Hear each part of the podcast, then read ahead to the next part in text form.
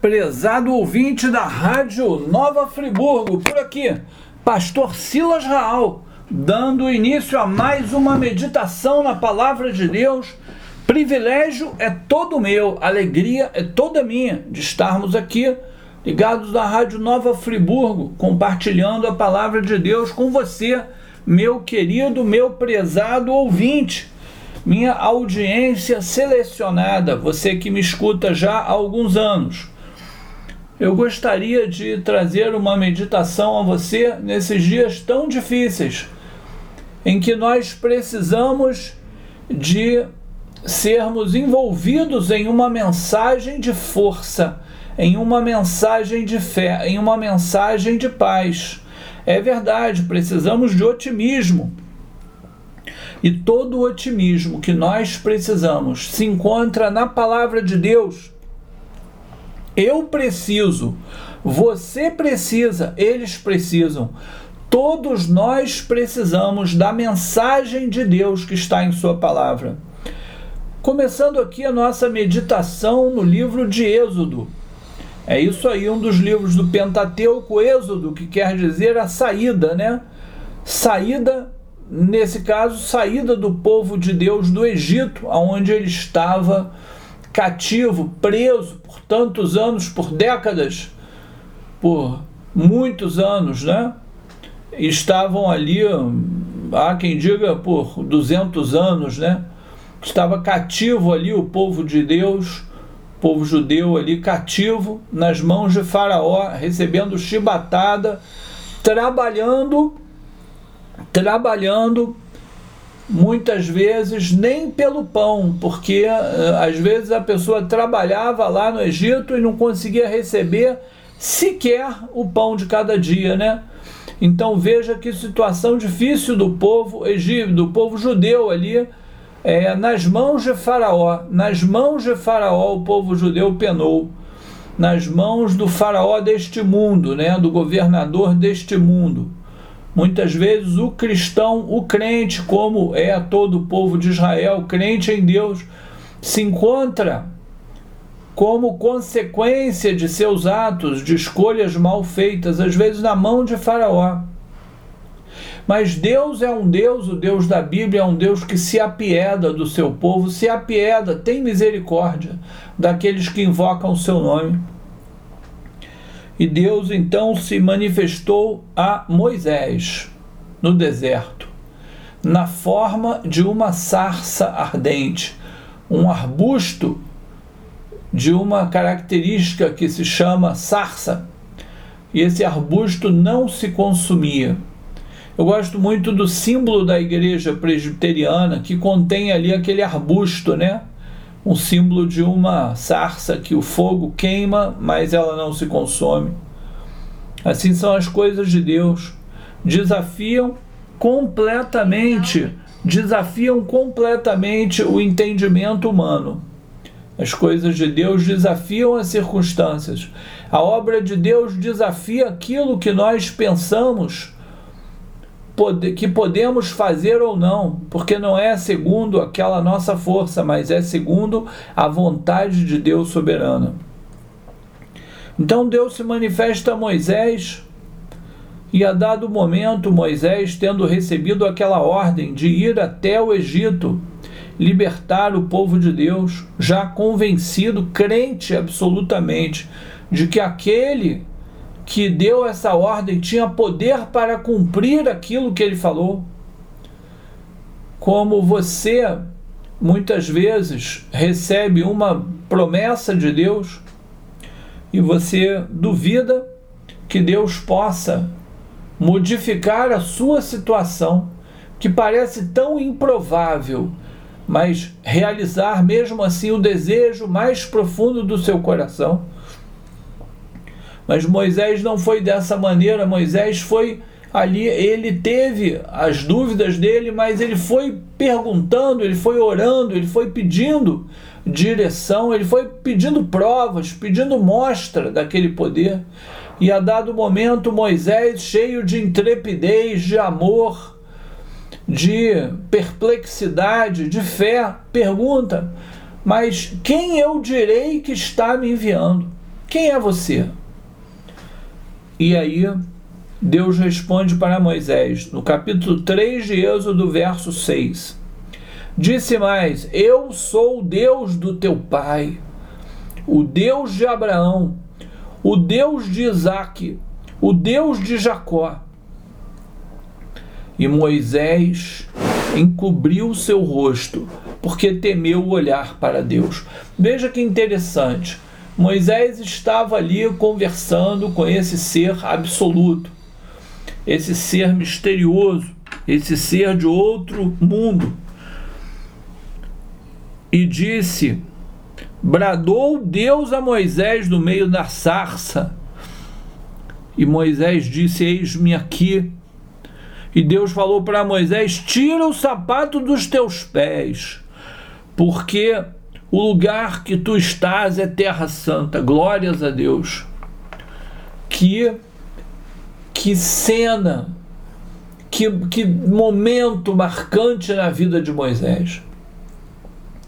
A vida de Moisés foi marcada por vários momentos, mas certamente destes todos incríveis que o, o guerreiro Moisés passou, esse foi o mais impressionante.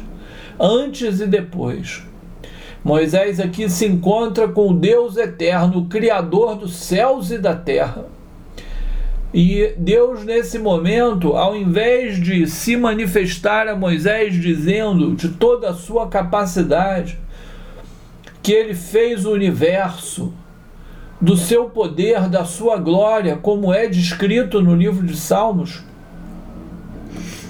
Moisés, é, Deus apenas fala para Moisés: Eu vou te dizer exatamente quem eu sou para você entender e para você não ter dúvidas. Eu sou o Deus de Abraão, o Deus de Isaac, o Deus de Jacó. E quando Deus fala isso para Moisés, note que o texto revela que aqui nesse momento Moisés então teve uma atitude ao saber que Deus, que aquele Deus era o Deus dos pais de Moisés, dos antepassados de Moisés, porque Moisés certamente já havia ouvido falar desse Deus a tradição neste momento era uma tradição oral, era uma tradição passada de pai para filho, de filho para filho, de avô para neto, era uma tradição oral. Não havia ainda sido escrito esses livros aqui que nós lemos hoje, que chamamos de Bíblia. Nem mesmo os cinco primeiros livros, que foram escritos é, no cativeiro da Babilônia, né? portanto, muitos anos após esse evento aqui. Então, quando Deus se apresenta como sendo aquele Deus dos antepassados de Moisés, porque note que a terra onde Moisés se encontrava, aquele lugar ali, aquela área, aquela região, era uma, religi é uma região muito voltada para politeísmos, muitos deuses. Então Deus, no meio daqueles deuses todos, ele se identifica. De que maneira ele se identifica? Pela paternidade. Ele fala: Eu sou o Deus de Abraão, o Deus de Isaac, o Deus de Jacó. E nesse momento, quando Moisés entende, finalmente, diante de quem ele se encontra, então, nesse momento, um sentimento de temor, de consciência do próprio pecado, da própria finitude, de consciência do poder e da grandeza de Deus uma sensação de não ser digno de estar diante daquele ser maravilhoso. E Moisés tem esse gesto. Ele cobre o seu rosto e teve medo de olhar para Deus. É um medo que o pastor Antônio Carlos, da Igreja Nova Vida de Olaria, uma vez falou num culto de manhã e eu nunca vou esquecer. Ele descreve esse temor antigo como temor-tremor. É um temor, um respeito sagrado e um tremor, porque eu acho que se manifesta o corpo, né? Você treme de medo, ao mesmo tempo tem entendimento de que está diante de Deus, do Deus eterno. Então esse sentimento toma conta de Moisés quando Deus se apresenta falando que é o Deus de Abraão, o Deus de Isaac e o Deus de Jacó. Um amigo que eu tive aqui em Friburgo, muito querido, chamado Dica. Dica, apelido dele era Dica, ele tocava um violão maneiro, mas o nome dele era Fernando. Fernando. É Fernando, Fernando Ketuler. Mas Fernando, eu já vou lembrar, mas Dica, o Dica, ele uma vez me encontrou e me, a última vez que eu estive com ele, por sinal, era um ser humano muito especial. E ele falou assim para mim, Silas, você está cada dia mais parecido com seu pai. Cara, e aquilo, quando ele falou aquilo, fugiu as palavras da minha boca. Eu não consegui falar. Eu fiquei engasgado, fiquei constrangido com aquela palavra. E dei um abraço no Dica e que Deus o tenha. Nunca mais vi o Dica. Partiu cedo e não foi de Covid, foi bem antes. E aí, a, a, Fernando Lobosco, é isso aí, isso aí o Dica. Aí abracei o Dica, falei, pô, meu irmão, obrigado, cara, pelo carinho. Aí eu fui, sentei na padaria, tomei um café e aquilo, fiquei meditando aquilo, aqu aquela sensação, aquela lembrança do meu pai que já havia partido, me acompanhou o dia todo. Eu falo, caramba, o cara acha que eu tô parecido com meu, com meu pai. Será que é o quê? Eu tô muito velho? Será que eu tô com cara de velho? Devo estar tá que eu tô velho, mas também deve ter alguma outra coisa. E o meu pai, para mim, é, foi uma referência na minha vida, é uma referência. Tem uma conversa que fala: ah, dá valor na sua vida, porque um dia você vai ser só um retrato na parede. Às vezes nem isso, um retrato na cabeceira, às vezes nem isso. Eu discordo disso. Porque se você deixa amor nessa terra, se você faz o bem, é, como muitas pessoas me fizeram bem e já partiram, eu penso nessas pessoas todos os dias. Eu lembro dessas pessoas, eu lembro do meu pai, eu lembro de amigos queridos que deixaram já essa, essa vida terrena. E não é só um retrato na cabeceira nem na parede, é uma pessoa que está viva no nosso coração, né? Uma vez o Paulo Azevedo falou, alguém abraçou, ah, como é que vai seu pai? Ih, meu pai morreu. Aí o Paulo Azevedo respondeu, mas vive no meu coração. Caramba, isso aí é alto nível. Cara, é mais ou menos isso que o Paulinho Azevedo falou, meu querido Paulinho Azevedo. É o que ele falou. É, é, a pessoa vive no nosso coração, né? Meu pai vive no meu coração. Meu pai toma café comigo de manhã. Porque às vezes eu lembro do meu pai, eu lembro, eu estou na, na igreja, eu lembro do meu pai, estou na minha família reunida, eu lembro do meu pai. E aí, quando o Dica falou que eu estava cada vez mais parecido com meu pai, aquilo mexeu comigo, me fez um bem. Falei, caramba, será que eu posso ficar parecido com meu pai? Porque o meu pai foi uma pessoa com todos os defeitos dele, porque todos nós temos. Foi uma pessoa maravilhosa que fez o bem para muita gente, trabalhou incansavelmente pela família, pelos amigos, pela obra de Deus. Portanto, o pai, a mãe os pais deixam para gente um legado, né? E claro que aí nesse momento nós temos a questão dos órfãos, né? Que não conheceram o pai e a mãe, né? Isso realmente é, é assim, me faz pensar que muita gente tem o pai e a mãe e não dá valor, né? E o órfão queria ter o pai e a mãe, queria, às vezes a pessoa perdeu os pais quando era novinho e, e, aí fica procurando saber como eram seus pais. Olha que coisa profunda. E muita gente tem o pai e a mãe e não dá valor no pai e na mãe. Meu Deus, o pai e a mãe é um presente de Deus para quem tem, sabe? E aí eu pensei no meu pai. Meu pai foi, foi um cara que me deixou tanta coisa boa, né? tantos valores bons. E aqui nesse momento, Deus se apresenta para Moisés dizendo: Eu sou o Deus dos teus pais. E então essa paternidade divina, esse valor da paternidade, seja pai ou seja mãe, para Deus ele é, é, é a maneira como ele consegue se comunicar aqui com Moisés para entrar no, no pensamento de Moisés e se apresentar devidamente. Então veja que a paternidade divina é algo assombroso na nossa vida É como que você está é, tendo uma conexão, não é? A relação de Jesus Cristo com a paternidade, quando ele, Jesus Cristo fala um pouquinho mais lá na frente. Jesus Cristo, vamos soltar aqui o texto. A gente vai lá para o Novo Testamento. Jesus Cristo fala aqui em Marcos, no capítulo 14, verso 36, diz assim: Aba, Pai, todas as coisas são possíveis. Afasta de mim esse cálice, não seja, porém, feito a minha vontade, mas a tua.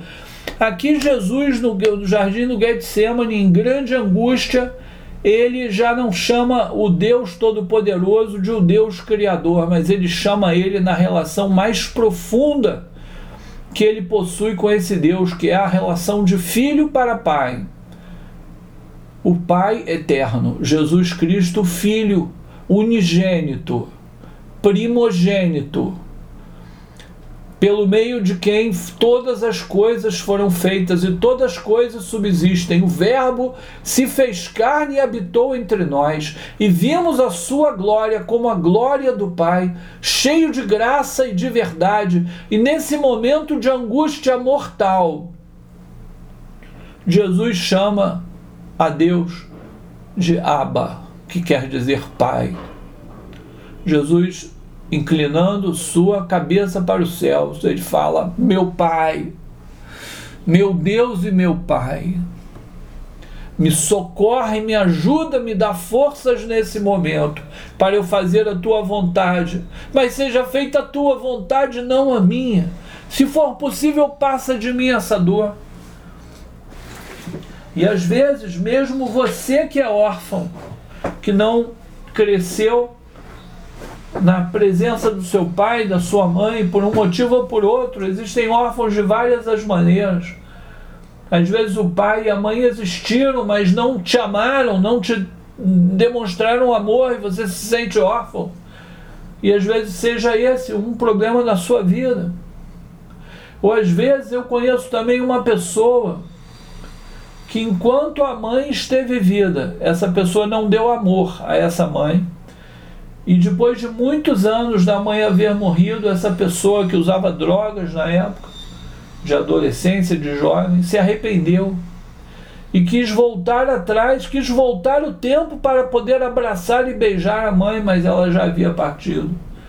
Seja qual for a sua situação nesse momento, é importante você saber que se você invoca o nome de Jesus, se você crê que Jesus Cristo é Deus, ele te deu um poder que desceu sobre você pelo Espírito Santo, aonde você foi revestido de um espírito de filho, e esse Espírito Santo que está em você transformou você em filho.